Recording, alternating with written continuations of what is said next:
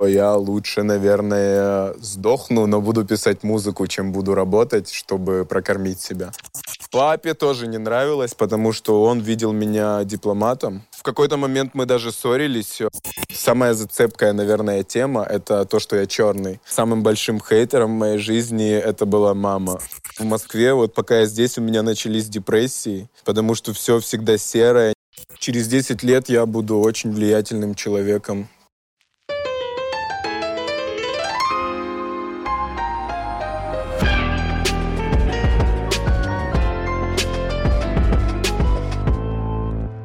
Всем салют, меня зовут Сафари. Сегодня пою и общаюсь с вами. Полную версию смотрите на YouTube-канале «Страна FM». Меня зовут Эдгар, вот, э, мой псевдоним Сафари. Э, мне 26 лет. Э, родился я в Украине, в городе Кривой Рог. Это Днепропетровская область. Путь в музыке у меня начался, наверное, лет в 14 с танцев, когда меня друг повел на брейк-данс. И там я уже увидел крутых чувачков, прикольно одетых, э, вот, э, танцующих, занимающихся музыкой, да. Сначала я не, никогда, я не, не мог себе представить, в принципе, что я буду как-то связан с тем, чтобы говорить людям. Вот, то есть э, мне нравилось танцевать, мне нравилось себя позиционировать как танцор.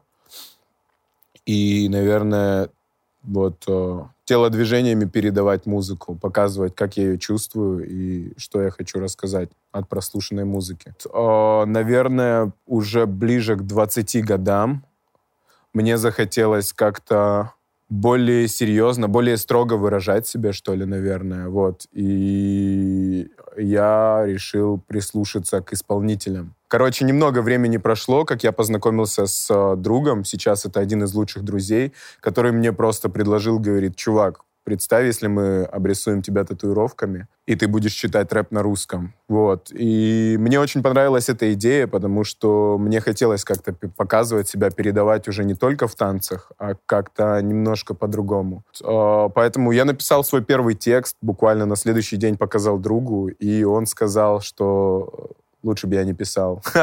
лучше бы я никому это не показывал. Вот, наверное, это меня зацепило, задело, и я стал э, много работать над текстами писал, наверное, по трека три в день. То есть там куплет, припев, куплет. Вот. И в какой-то момент э, другой мой лучший друг, его зовут Илья, вот, на данный момент он является моим менеджером, э, мы в какой-то момент решили, что написали крутой текст, вот, нашли бит и предложили Илюхе найти нам студию. Вот. Э, мы записались в первую ближайшую студию, это была Чехия, Прага. Вот, остановка, по-моему, на родни Трида, там был такой мужичок лет 40, его звали Александр. Вот, и это был такой первый опыт э, записи. Причем это было очень забавно, потому что Александр был старый, и он записывал джаз-оркестры. Он никогда не записывал рэп, трэп. И мы такие залетели к нему прям, типа, молодые голодные рэперы. Вот. Как-то так постепенно. Потом у нас э, появилось два человечка, мы уже образовали команду, она называлась Демброс. Вот. Эти два человека были диджеями и теми, кто мастерит треки и делает биты, да, то есть инструментал. Вот. Э, у нас образовалась команда, мы начали делать тусовки, начали как-то это все двигать, э, превращать, короче, уже в серьезный мув. На то время, когда у нас была команда, мы уже не учились, то есть ехали мы все учиться в Чехию, в Прагу, э, кто на кого. Вот. На тот момент мы уже понимали, что хотим заниматься музыкой, хотим этим зарабатывать и хотим что-то дарить людям вместо того, что собирать себе деньги на пенсию. Но в этот момент э, пришли проблемы, потому что мы не учились, нас всех, э, практически всех, депортировали из Праги. Я вернулся в Украину, и там, после того, как поработал на паре обычных работ, типа барменом в баре, и все такое, понял, что я лучше, наверное, сдохну, но буду писать музыку, чем буду работать, чтобы прокормить себя. И, наверное, вот в тот момент, когда я понял конкретно, что я на 100% в музыке и никуда больше, э, мне позвонили ребята из Москвы, вот, это Валерий Дробыш, он является э, продюсером лейбла Startup Music, вот, на который, собственно говоря, он меня пригласил. Я приехал в Москву, мы с ним встретились, познакомились, пообщались, и я решил, что хочу двигаться с этими ребятами. Вот, все, теперь мы в Москве, теперь мы как гэнг двигаемся, занимаемся музыкой. Как-то так вот, путь от, от начала и до данного момента. На данный момент из таких достижений мы выпустили EP, это небольшой альбом, вот, который описывает мои э, какие-то переживания в жизни. Привязано это все к любви, к девушке. Спустя вот карантин мы дали первый концерт, да, вот целый год мы ждали, когда можно будет это сделать. Мы выступили. Пока что ждем новых ступеней. Про EP и конкурс. EP э, называется 90-60-90. Э, этим названием я хотел передать э, вот это общее желание людей стремиться к какому-то определенному шаблону, к какому-то, какой-то определенной форме. Но есть такая проблема, что не каждому подходит общий шаблон. И вот э, сам процесс, вот тот момент, когда ты приходишь к финалу, да, к той самой форме, очень обидно для себя понять, что тебе именно эта форма не подходит. Вот. И именно в этом EP я сравнил вот, э, да, э, стандарты формы тела женщины 90-60-90, сравнил с э, с таким шаблоном, что нужно найти близкого человека себе по душе, построить с ним семью и жить долго и счастливо. Вот, поэтому э, треков всего там пять, и треки — это как каждый трек, как остановка развития вот этих вот отношений. То есть э, первый трек — это влюбленность, он называется э, «Движ», «Полетели». «Полетели» называется. Вот у нас первое название было «Полетели на движ», в итоге решили назвать «Полетели». Вот, этот трек о влюбленности, которую каждый испытывал, когда ты забываешь обо всем, нет ни времени, ни дел, просто есть человек, который очень тебе нравится. Вот. А второй трек — это уже, наверное, такая осознанная влюбленность, что ли, когда ты понимаешь, что это твой человек, что ты готов над собой работать и хочешь быть с ним рядом. Но в третьем треке все немножко меняется. Вот как раз тут идет э, вот это понимание, что шаблон не подходит.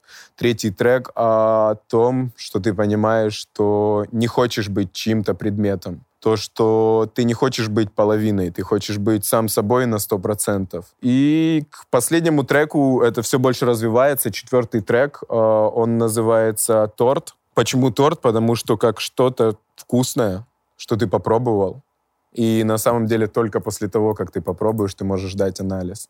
И вот четвертый трек — это анализ того, что все-таки, наверное, я не для отношений. То есть и вот стандартные вот эти отношения между девушкой и мальчиком, э, мужчиной, у меня не получаются. И последним треком это все, это последняя страница, это когда ты уже злой сам на себя за то, что ты в это влез, ты попробовал, и, в принципе, наверное, с самого начала догадывался, что это не твое.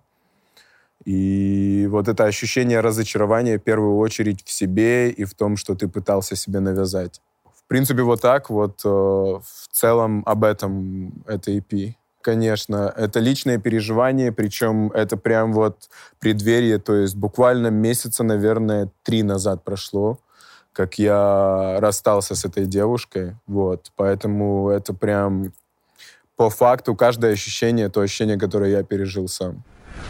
Вот, насчет конкурса. Мы запустили такой конкурс. Э, мы хотели посмотреть э, количество девушек, которые меня слушают, и как-то, естественно, привлечь новых. Поэтому у нас был такой конкурс. Мы выпустили обложку моего альбома на билбордах по Москве. Вот. И заданием было в течение двух часов найти эти билборды э, по Москве и сфоткать себя на фоне билборда у нас нашелся первый победитель. Мы не стали дожидаться нескольких вариантов, то есть у нас там были некоторые мальчики фоткали, вот, э, возмущались, почему, почему для парней нет подарка. Но я думаю, роза не лучший подарок для парня, вот.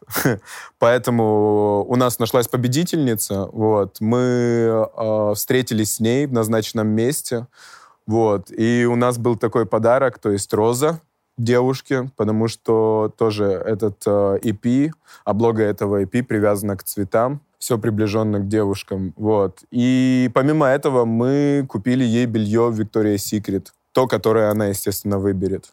Вот такой конкурс.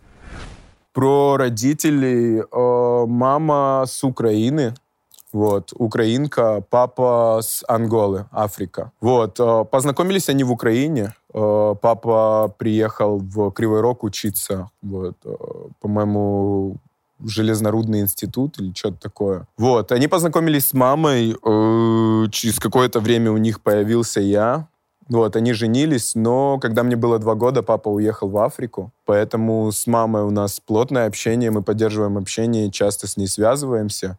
С папой это бывает реже, но у нас такие особые отношения в плане раз в год позвонить друг другу, спросить, нормально, все нормально, и все, как бы на этом. Но причем все равно достаточно теплые отношения. Э, насчет музыки. Сначала им, конечно, не нравилось.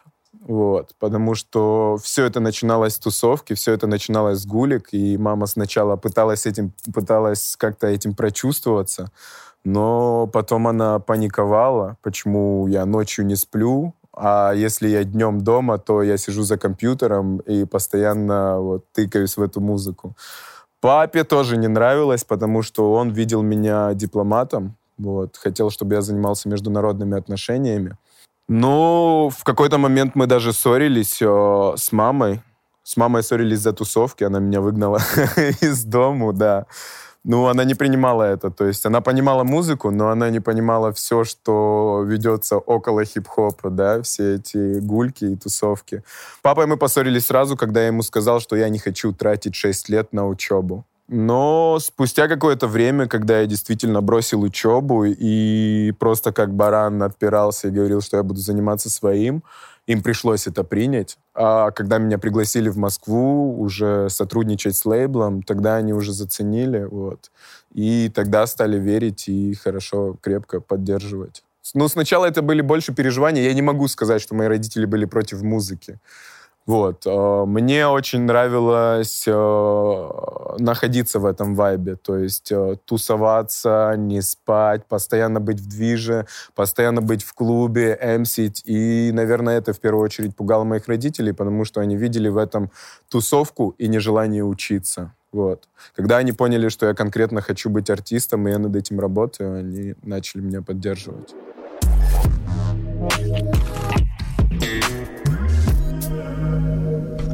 Так, насчет современной музыки в России. Э, мне нравится, что происходит. Вот э, самое главное, что можно подчеркнуть сейчас. Раньше мы всегда отставали, да, на определенных 10 лет, потом 5 лет, потом кто-то говорил 2 года разницы. Вот. На данный момент мне нравится, что э, мировая музыка популярная — это хип-хоп. И в России на данный момент одна из популярных, э, один из популярных жанров — это хип-хоп.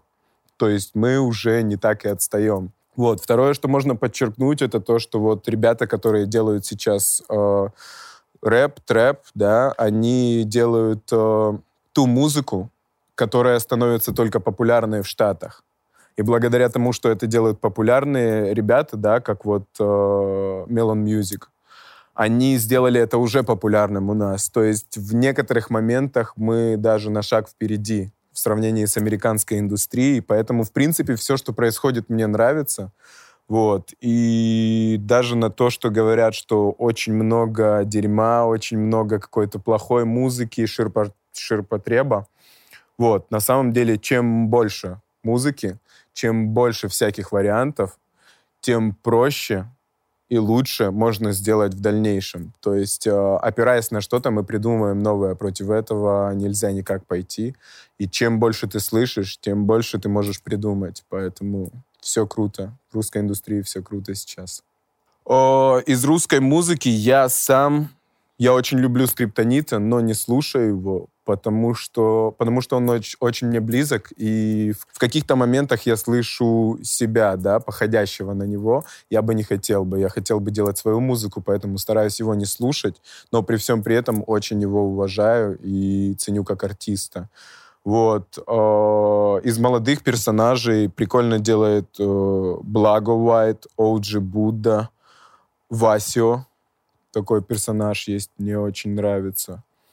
И еще один тоже молодой персонаж, Dash X. Вот, наверное, все. Из старичков это в основном только скриптонит из старой музыки, которую я могу послушать. э, из новой школы, вот, вот эти пару персонажей. А вообще, на самом деле, я в последнее время стараюсь слушать что-то новое. Вот, недавно скачал себе, ну как скачал, добавил несколько треков джаза. К сожалению, название не могу сказать, я еще не успел запомнить. И еще иногда пролистываю просто вот много разной музыки, то есть стараюсь заметить какие-то, подцепить другие жанры, чтобы можно было что-то привнести в свою музыку. Вот. Но в основном это скорее хип-хоп, R&B. То, что мне нравится, то, что в моем плейлисте. Но предпочтительно это американская все-таки музыка. Фу, так, по поводу мата, мне кажется, это дело вайба, это дело атмосферы. То есть, как и в общении, да, то э, будет странно, если я буду сидеть своим близким другом, и учитывая то, что я привык с друзьями материться, этого не отнять, будет странно, если я буду пытаться выразить свои эмоции по-другому. То есть это буду не я, это будет не та эмоция, это будет не та энергия, которую я хотел передать. Вот, и, наверное, то же самое, так же самое в музыке. А, я думаю, что если это какая-то песня новогодняя или, не знаю, на школьный праздник, естественно, неуместно материться, и вряд ли это сделает песню популярней. Хотя тоже на тиктоках, на каких-то мемах, на каких-то угарах может быть. Но менее уместно, чем, да, опять же, какая-то эмоциональная песня, либо о чем-то наболевшем, либо повествующая какую-то ситуацию. Ну, то есть мне кажется, что недостаток мата может отобрать какую-то долю энергии. Вот. Сделает ли этот трек популярней? Возможно, возможно, есть какая-то, какой-то процент этого, потому что сейчас э, очень мемовый аппарат. То есть э, мы все хотим какую-то ржаку, все хотят за что-то зацепиться и хотят поугарать. Вот, поэтому на данный момент, да, чем э, больше мата в песне, тем, скорее всего, она будет угарнее. Чем угарнее песня, тем больше слушателей она зацепит. Мне кажется, должна быть полная свобода в этом плане, что ли, потому что я считаю так, я в детстве мог слушать Гуфа, это было лет, наверное, 14, когда я первый раз услышал. И все, что я слышал, да, э, из того, что мне доступно было в моей голове, это пару матов, которые я знал, что плохие, и я знал, что моя мама не хотела бы, чтобы я их говорил.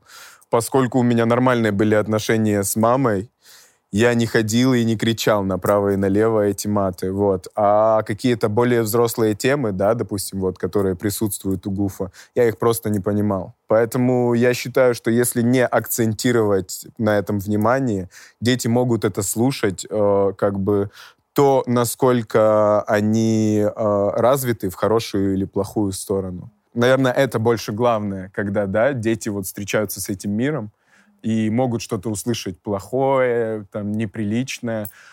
Если это порядочный ребенок, я думаю, что акцентировать внимание на этом он не будет. Вот. Но быть ты на ты с этим миром по-любому нужно. Нельзя, мне кажется, забирать и скрывать вещи, потому что когда человек встретится с этим потом, это будет то, чего ему раньше не хватало, и он по-любому будет тянуться к этому. Проще говоря, не послушает сейчас мат и не вовлечется по-любому будет желание потом. Поэтому с этим рано или поздно нужно столкнуться, а что ты из этого вымешь, это как бы уже дело твое личное, дело твоего образования.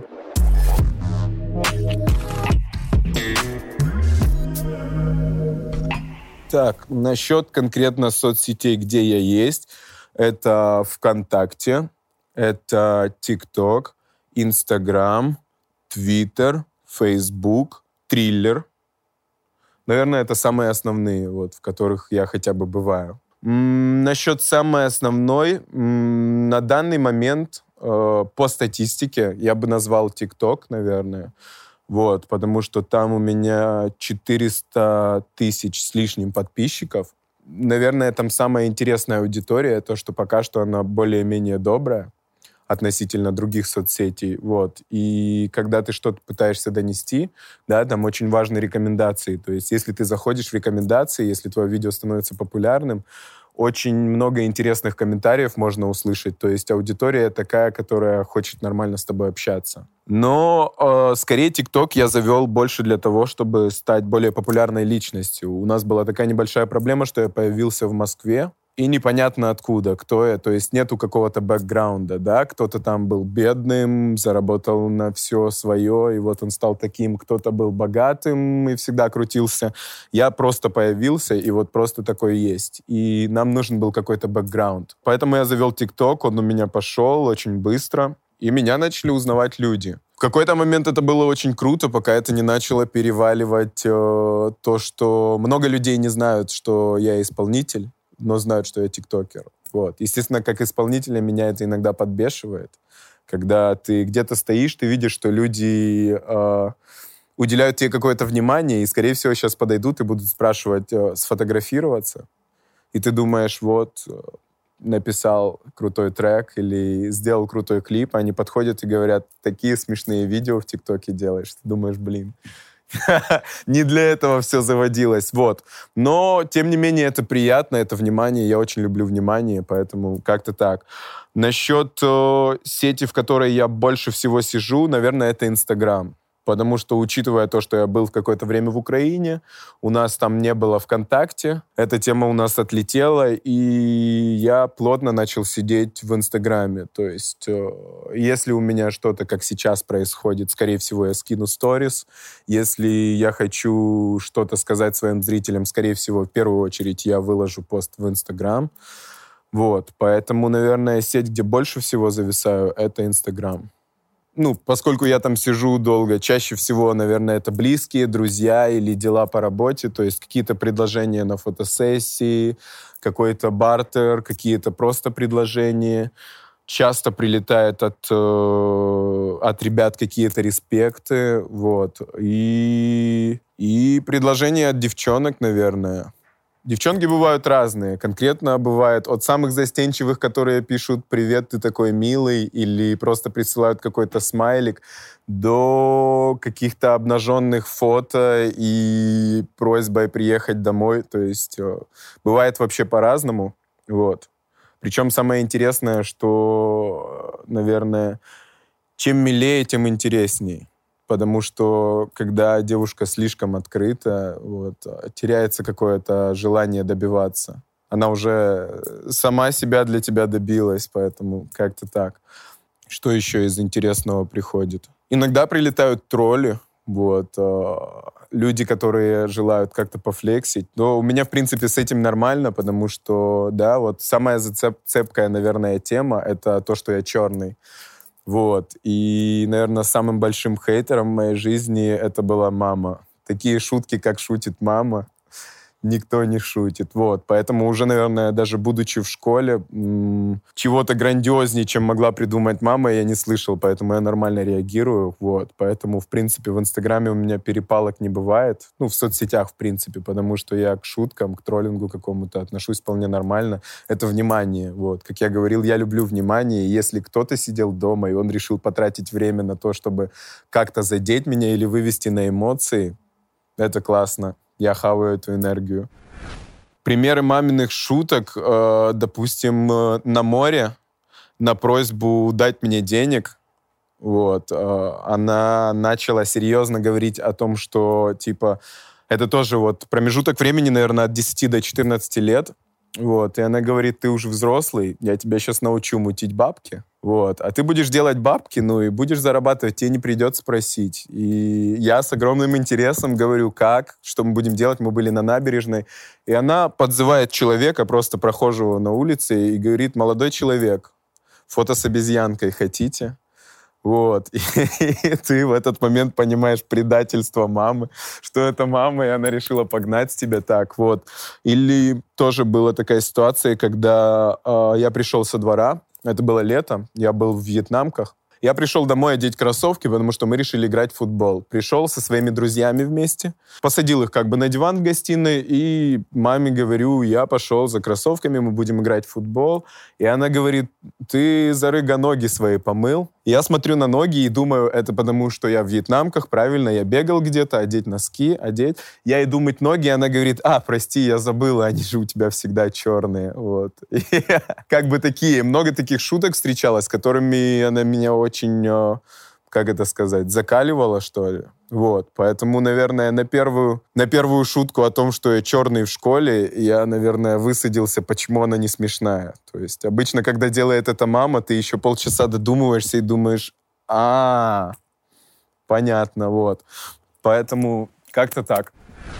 Хотелось бы больше, на самом деле, хейтеров. Я очень люблю это, опять же, потому что э, любое внимание к тебе — это внимание. Вот, и это всегда лучше, чем ничего. Еще у нас был такой момент, когда у нас очень много было каких-то комментариев типа «красавчик, давай, мы в тебя верим», но не было вообще хейтеров. Вот. А когда нету хейта, эм, нету никаких дискуссий.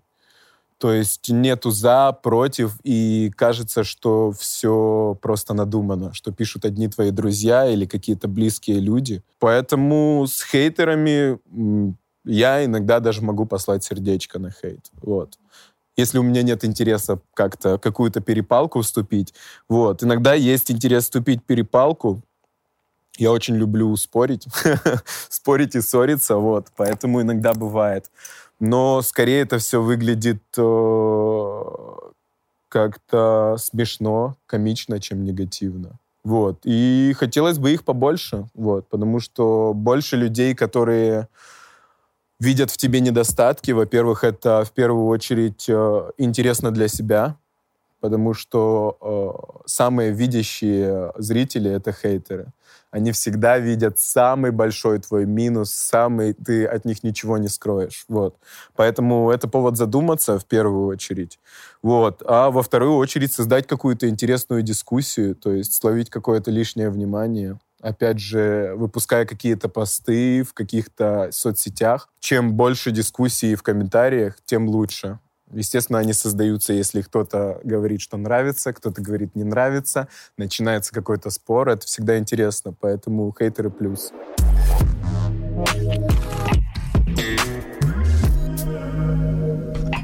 Мне кажется, у меня в голове, для меня есть два типа людей. Это люди, э, которым нужно наставление. Это как в религии. Есть люди, которые могут жить вменяемо без религии. Есть люди, которым э, нужны какие-то основы, типа не убей, не укради, какие-то определенные формы, рамки поведения. Вот. И так же самое с этим. Я встречал очень много людей, которые э, готовы что-то придумать и заниматься чем-то своим, э, что-то создавать. И половина из них э, тратит время на учебу, теряя себя. Почему? Потому что э, данный стиль образования, который у нас есть, он учит тебя делать то, что говорят. Вот. И люди, которые созданы для того, чтобы творить, их это просто съедает. То есть они тратят время на то, чтобы обучиться тому, что им не нужно. Вот. А как бы все вокруг тебя заставляет. Социум, твои родители заставляют учиться, потому что это самый легкий путь э, не быть бездельником. Вот. И так же самое я встречал очень много людей, которых, не дай бог, просто выпустить вот так в свет, они не будут знать, что им с собой делать. Поэтому я бы сказал, что это все зависит от ситуации. То есть э, есть много людей, которым бы я посоветовал бросить учебу прям сразу, возможно, даже с девятого класса и заниматься своим делом. Есть много людей, которым я бы посоветовал после того, как они закончили образование, еще раз идти на образование. Вот, пока себя не найдешь или пока вот действительно не найдешь ту самую работу, на которую ты учился. Короче, я заметил это. У нас была такая ситуация, у меня был друг в Праге. Мы тогда очень жестко угорали, очень жестко тусили, и это был человек, который готов на все с компанией покурить с компанией хорошо, выпить с компанией хорошо, куда-то пойти, подурачиться, исполнить какую-то хрень с компанией хорошо. И вот этот человек, находясь без компании, вообще не понимал, зачем он в этом мире. То есть это просто человек-дерево пустой. Он ест, спит и ходит в туалет. Все. Вот. И э, он попал в секту через йогу, вот, он начал ходить на йогу, и он попал в секту кришнаидов, которых прям вот везут в монастырь, и они там доят коров, делают какие-то, я не знаю, шоколадные плитки, вот это все продают. И нам сначала было страшно и высадно, то, что, ну, это близкий друг, и что вот, этот друг, он попал в секту, и что с этим делать? Ну, ему как бы хорошо, ему не объяснишь. Но потом мы поняли, что, как бы, будучи с нами, он был человеком без особой цели. Попав в эту секту, э, он нашел близких по духу себе людей, и он нашел ежедневную цель, при этом он перестал пить, курить, и в башке у него появились только благие намерения. То есть э, это вот один из тех людей, которому, не дай бог, оказаться без учебы, без пути образования, без работы. Таким людям нужна какая-то цель и э, социум, в котором они будут являться кем-то, потому что сами себя они найти не могут. У меня только школа, я после школы вот поехал э, учиться в Чехию, вот, пожелание отца э, быть дипломатом, но у меня сразу не сошлось с этим. Э, там по причинам обучения у меня в школе не было экономики. В институте оказалось, что нужен какой-то определенный уровень экономики, а у меня его вообще не было, поэтому я слился в институт платный, где нужно было просто платить и учиться. То есть они не требовали каких-то определенных результатов от тебя. Вот. Но посидев там, я высадился, потому что, во-первых, это, было, это был э, цистовний рух на чешском, это туризм. Во-первых, э, я никогда не интересовался туризмом. Во-вторых, э, уровень обучения был ниже, чем э, уровень, на котором я являлся на тот момент. То есть, да, у нас в школе, если учат уже какие-то там, да даже геометрия, ты, когда приезжаешь в Европу учиться, там немножко кажется вот на первом курсе, что ты в девятый класс попал. И это было скучно, неинтересно, и мы уже делали тусовки и зарабатывали деньги. И мне было непонятно, зачем мне тратить 6 лет на это, если грамотно потратив 6 лет на то, что мне нравится, при этом зарабатывая деньги, я смогу их вложить и быть уже собственником, да, работать сам на себя, вместо того, чтобы закончить институт и идти к кому-то работать. Вот. Поэтому я прям на первом курсе, мы сдавали сессию или что, это прям в первом семестре, просто встал и ушел. ушел вот на... В Праге, это центральная площадь, а, Староместская площадь. Вот. Мы там занимались туризмом, то есть ты ловишь туристов, запускаешь их на туры или сам водишь их как гид и зарабатываешь на этом денежки. Я прям сразу с, э, во время сессии просто встал и пошел, и вот в первый день работал себе, все, и не парился с тех пор. И пока что я доволен, я занимаюсь тем, чем я хочу, как минимум вот с момента, как я понял, что я не хочу учиться, прошло уже около пяти или четыре года, что-то плюс-минус так. Еще ни разу не пожалел, каждый день счастлив, я занимаюсь только тем, что мне нравится, и мне нравится это развивать, мне нравится становиться лучше, я себя не заставляю, это классно, круто. Мои вредные привычки. У меня, мне кажется, нету основной вредной привычки, э, если говорить о таких пить, курить, да.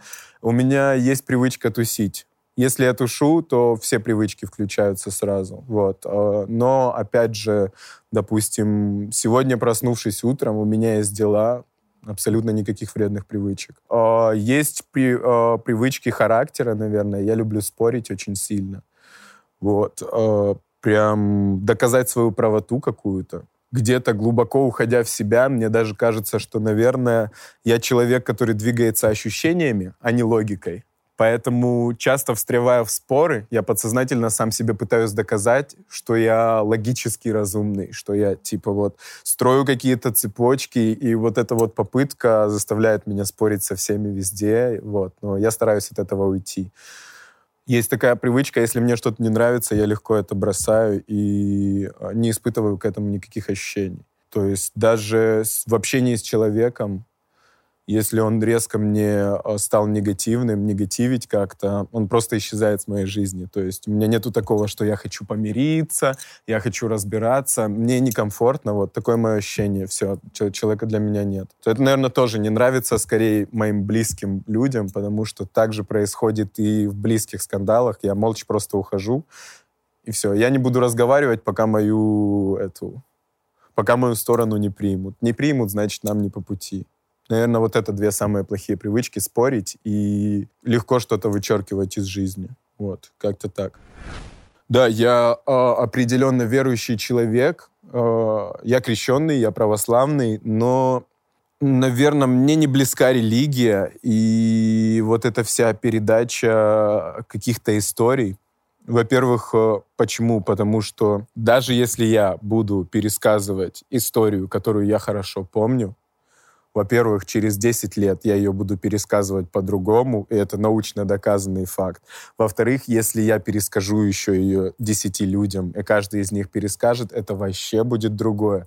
Поэтому э, слепо полагаться на то, что нам передают из поколения в поколение, вот. Меня еще немножко триггерит та тема, что э, у нас Библия, и мы не можем ее читать э, оригинал. То есть наш э, национальный язык, он совсем другой. И то, что мы читаем, не является оригиналом. Вот. Поэтому я не могу сто процентов просто брать и в это верить. Еще, наверное, потому что мне не нравится теория про высшее создание, которое похоже на нас, вот оно там сидит, что-то думает, и ты там не сквернословь про Бога, потому что он обидится, и ты попадешь в ад. Ну, как бы, да, грубо говоря. Вот. Э, я верю в что-то, в какие-то высшие силы, и для меня это, наверное, больше как электричество, да. То есть у нас э, есть мы, у нас есть предметы, я не знаю, скалы, деревья, так же само, как есть компьютеры, телевизоры, провода. И все это оснащено электричеством, да, какой-то энергией, которая заставляет все это работать. Вот для меня Бог что-то такое. Поэтому, э, наверное, другие люди считают меня больше нерелигиозным. Потому что для меня нет ничего страшного сказать, что типа вот Иисус какой-то не такой. Потому что типа главное, что у меня внутри, и это Бог, и Он внутри меня. И э, если эта энергия существует, она знает, с каким посылом я говорю. То есть э, я могу сказать все, что угодно, да, но посыл может быть э, с любовью, с ненавистью. И мне кажется, что важен посыл, Поэтому для меня это вот какое-то такое электричество, которое внутри нас, и общение у меня происходит конкретно вот здесь. То есть я не хожу ни в храмы, я не произношу какие-то молитвы, если что-то случилось. Вот, это, наверное, что-то такое личное, мне кажется, даже, что нельзя объединить с другими людьми. У каждого, типа, этот бог выглядит по-своему. Очень влюбчивый, вот. Это меня очень вдохновляет на музыку, на танцы, на все мои хобби. Вот. Поэтому я очень впечатлительный. Вот. Поэтому тоже дело атмосферы, я очень быстро могу влюбиться. На данный момент мое сердце свободно. И на самом деле вот э, спустя долгие отношения, да, я их как-то тяжеловато пережил, я не могу для себя простроить в голове структуру отношений, как я хочу, чтобы они выглядели. Допустим, э, для меня на данный момент э, отношениях, в отношениях между да, там, мужем и женой, мне кажется, что должны быть у каждого своя квартира. Да, и на данный момент я не могу это уместить с рамками того, как люди привыкли жить сейчас, да. То есть там, если ты начинаешь встречаться с девушкой, и вы как бы влюбились, вы хотите видеть друг друга каждый день. Я пока не знаю, как объяснить грамотно то, что я это так не вижу. Я вижу, что у каждого должна быть своя среда обитания, свои какие-то подпитки, да, чтобы э, не терять эту влюбленность, чтобы каждый раз видеться как заново, я не знаю, чтобы каждый раз было что-то новое. И есть много таких нюансов, которые, э, которые я чувствую по-другому, не так, как выглядят вот стандартные отношения. Вот парень, девушка, вместе жить, вместе просыпаться, что-то там думать. У меня часто бывает такое, что я могу вовлечься просто в музыку или в какое-то дело, и я не буду отвечать никому, даже если мне пишет человек. Э, то есть я вижу сообщения, я вижу, что что-то хотят, но э, я не могу бросить то, во что я сейчас вовлечен. И вот часто сталкиваюсь с тем, что э, твоя половинка вторая не может этого понять. То есть ты нужен целиком и полностью, и ей э, хочется знать, что ты тоже вовлечен в, в нее, в, нее, в ее жизнь на 100%. Вот, пока что у меня это не так. Я вовлечен на 100% в музыку. Вот, и как бы я могу влюбиться, мне может кто-то очень нравится, но он будет обижаться от того, что я не могу уделить полностью полноценное внимание. Вот. Поэтому мне кажется, что со временем Не то, что со временем я начну уделять 100% и туда, и туда, определенно. Пока что это только музыка, но со временем я смогу выстроить какую-то правильную структуру, чтобы объяснить человеку, чтобы он понимал меня, и то, что это не просто хладнокровие, это просто я такой типаж.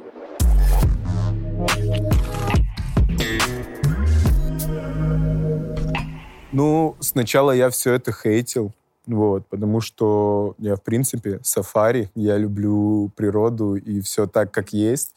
На самом деле потом я понял, что все, кто говорят, что это не нужно, это не от Бога, такие лицемеры. Потому что если у тебя, не дай Бог, откажет почка, вряд ли ты откажешься от искусственной. И вряд ли ты будешь чувствовать себя плохо, потому что эта почка не от Бога и все дела. Вот.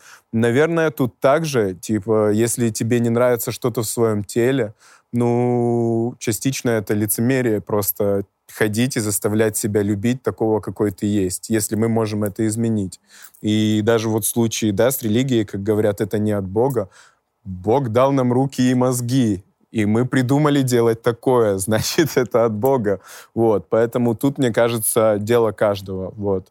Мне же может это либо в целом понравиться, да, как э, то, что девушка с собой сделала, либо не понравится. Конкретно к тому, что она вот изменила что-то, и именно сам факт изменения, я к этому отношусь равнодушно это личное желание каждого. Вот, допустим, я не знаю, я хочу делать татуировки, я делаю себе татуировки. Я бы не хотел, чтобы я кому-то меньше нравился из-за того, что я на своем теле сделал что-то неприродное. Я так хотел, я себя так вижу. Это мое, значит, это природное для меня.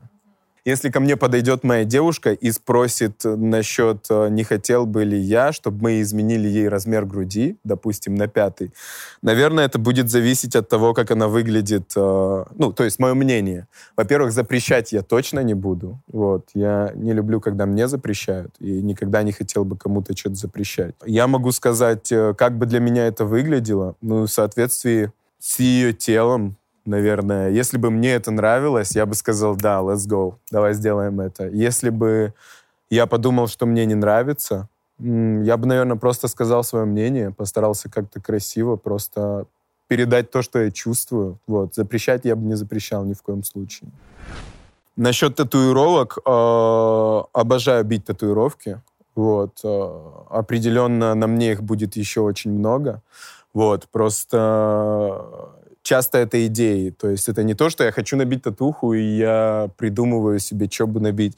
Скорее всего, это как ты идешь и просто в какой-то момент чувствуешь, что где-то на себе хотел бы видеть определенную татуировку. Поэтому я бы с радостью забил себя весь и сразу, вот. Но пока что мне еще не приходили мысли по поводу определенных частей тела. Поэтому к татуировкам отношусь нормально. На девушках, насчет девушек, тоже вполне нормально. У меня бывшая с татуировками на лице, как я, вот. Э, и забивались мы, в принципе, уже будучи в отношениях, то есть я ее такой не встретил, это уже было ее личное желание. Я не был против. Единственное, что я бы отнесся к этому более серьезно на девушке, которая от которой хотел бы детей, потому что, насколько я знаю, татуировки на спине, да, какие-то большие, влияют на, на операцию при беременности. Вот. Так что есть такие факты, которые действительно важны с точки зрения медицины. Как бы. Не с точки зрения нравится, не нравится, а э, насчет безопасности, да, типа физиологии человека. Вот. В остальном мне нравятся татухи, это круто. Почему нет? Насчет денег, э, у меня есть цель, я хочу в этом году заработать 5 миллионов. На данный момент я еще не зарабатывал одной суммой столько. Вот, поэтому сейчас появилась такая цель вот на этот год.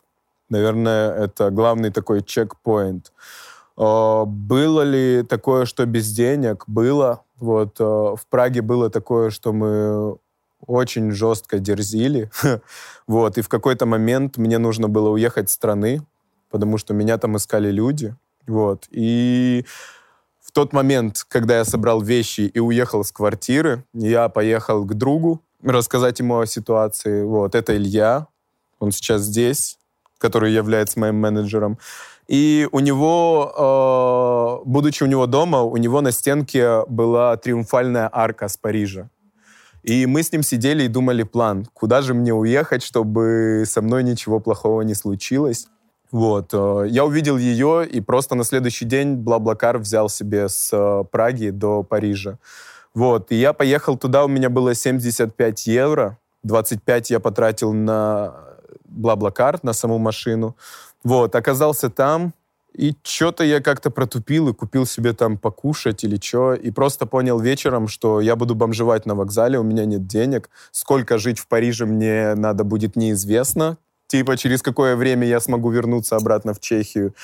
Вот, поэтому я походил по Парижу, наверное, первый день был, это было вообще просто ноль. Вечером я сел на вокзал, реально выбирать себе место поспать. Вот мне позвонили потом друзья, сказали, что они сняли мне квартиру. Я поехал э, переночевать, это было, по-моему, на три дня. Все это время я был без денег, и я нашел потом там работу, начал работать, все дела.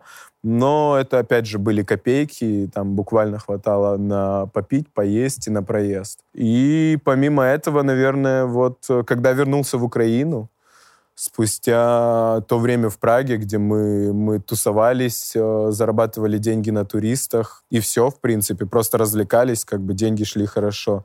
Я приехал в Украину и понял, что у меня нет образования, я могу работать только барменом. Это было 14 часов в сутки вот, и получал на русские деньги, это что-то типа 15 тысяч рублей в месяц. Вот, это тоже было ужасное время, когда тебе, тебе хватает только на пиво, а ты ничего вечером не хочешь, кроме пива, потому что ты 14 часов услуживал другим людям. Вот. Не все из них э, нормально общаются, тебе нужно улыбаться, и ты просто в стрессе приходишь домой, пьешь бутылку пива, ложишься спать и утром идешь работать.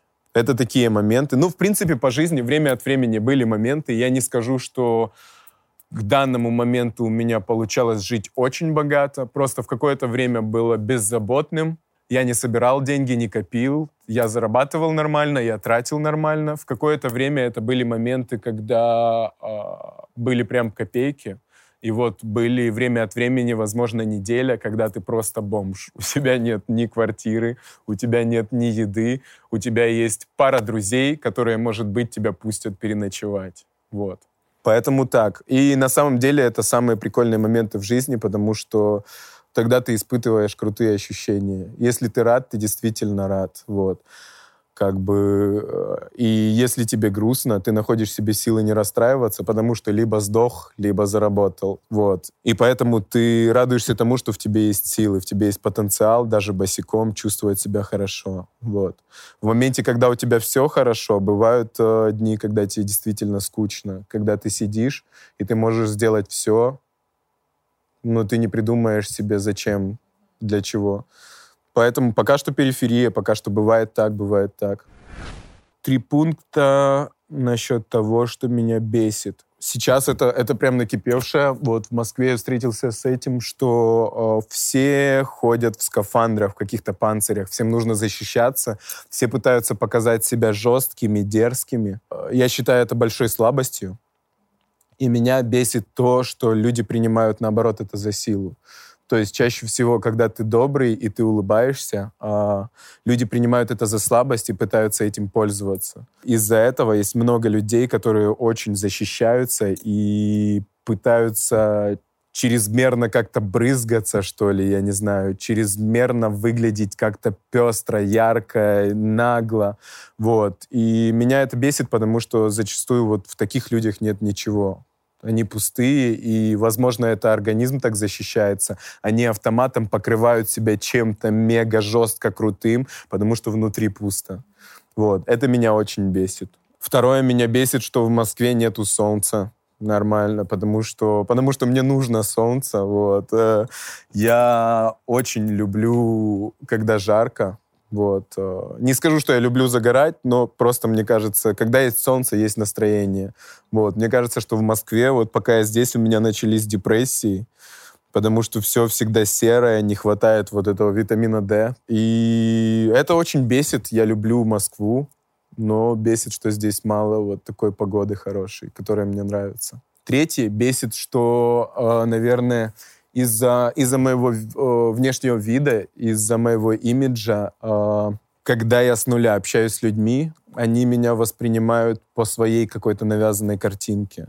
То есть э, кому-то просто нравятся нигеры, рэп, все дела, и они начинают сразу разговаривать типа «йоу, нига, все дела». Это выглядит странно и очень наигранно встречаются часто девчонки, которые э, говорят, да, там вот, э, или это просто какое-то откровение, или если она пьяная, она говорит о том, что очень бы хотела со мной общаться, но я выгляжу как э, парень, который, э, который очень легкомысленный и плохой. И не хотели бы со мной общаться, потому что, ну, скорее всего, я просто забью, и мне будет Ой, пофиг. Поэтому не нравится это, потому что иногда я очень откровенный, и иногда мне бы хотелось просто увидеть человека и с нуля вот общаться так, как есть. Вот. Но я замечаю, что человеку нужно время, чтобы привыкнуть ко мне и начать воспринимать меня такой, какой я есть, а не по той картинке, которую они себе рисуют в голове три пункта про то, что я обожаю. Я обожаю музыку очень сильно. Очень сильно за то, что могут потеть ладошки, когда прям нравится музыка. Это странные эмоции. Странно, что ты в 26 лет можешь просто сидеть, и у тебя мурашки по коже и потеют ладошки. Вот. За это ощущение, которое нельзя словить ничем другим для меня, кроме музыки. Вот. Это первое. Второе, что я обожаю — я обожаю девушек очень сильно. Это, это предмет вдохновления очень большой. И зачастую даже не то, что там вот э, девушка, секс, красота. Просто когда в компании есть женский голос, это круто. Поэтому второе — это девушки. И третье — обожаю свободу ненавижу, терпеть не могу, когда что-то нужно ко скольки-то времени, ты кому-то что-то должен. Обожаю, когда я хозяин своих действий, и я хозяин того, как все будет развиваться.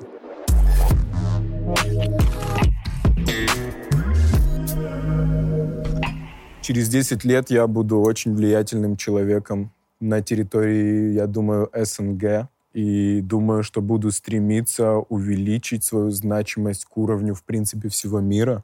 Вот, потому что очень люблю внимание, из этого исходит э, желание иметь влияние. Вот. А желание иметь влияние вырастает за уровень быть просто артистом. Хочется быть большим человеком. Поэтому через 10 лет я вижу себя очень успешным, влиятельным человеком. На данный момент я бы хотел бы выпустить пару треков летом. Вот. А, что-то такое а, вайбовое, живое, под что можно прям покачать, побеситься. И второе, что-то более воздушное, музыкальное такое для настроения, чтобы поднимать настроение людям. И я бы хотел бы, чтобы закончился коронавирус и дать какой-то сет концертов. На данный момент у нас были концерты, э, все это как разовая акция я бы хотел бы уже что-то вроде тура. То есть э, съездить несколько городов, дать несколько концертов подряд, вот, э, испытать свои силы. Потому что на данный момент концерты меня подпитывают, но, насколько я знаю, люди, которые делают, допустим, 30 концертов в месяц, это тяжело физически. Вот. Я хотел бы одеть это на себя, ощутить. Поэтому цель — выпустить пару треков и дать несколько концертов. Ну, такая небольшая цель вот на ближайшее. Самое главное в жизни — это быть честным с самим собой. Вот. Э, быть осознанным, чувствовать себя. Потому что, э, опять же, и к разговорам и про, про религию, и про учебу, и про э, творческие начинания, да, про то, что ты хочешь делать в жизни. Все это идет из того, насколько ты знаешь себя и себя чувствуешь, вот. И поэтому, если ты всегда честен перед собой, если ты знаешь себя, ты никогда не сделаешь себе плохо.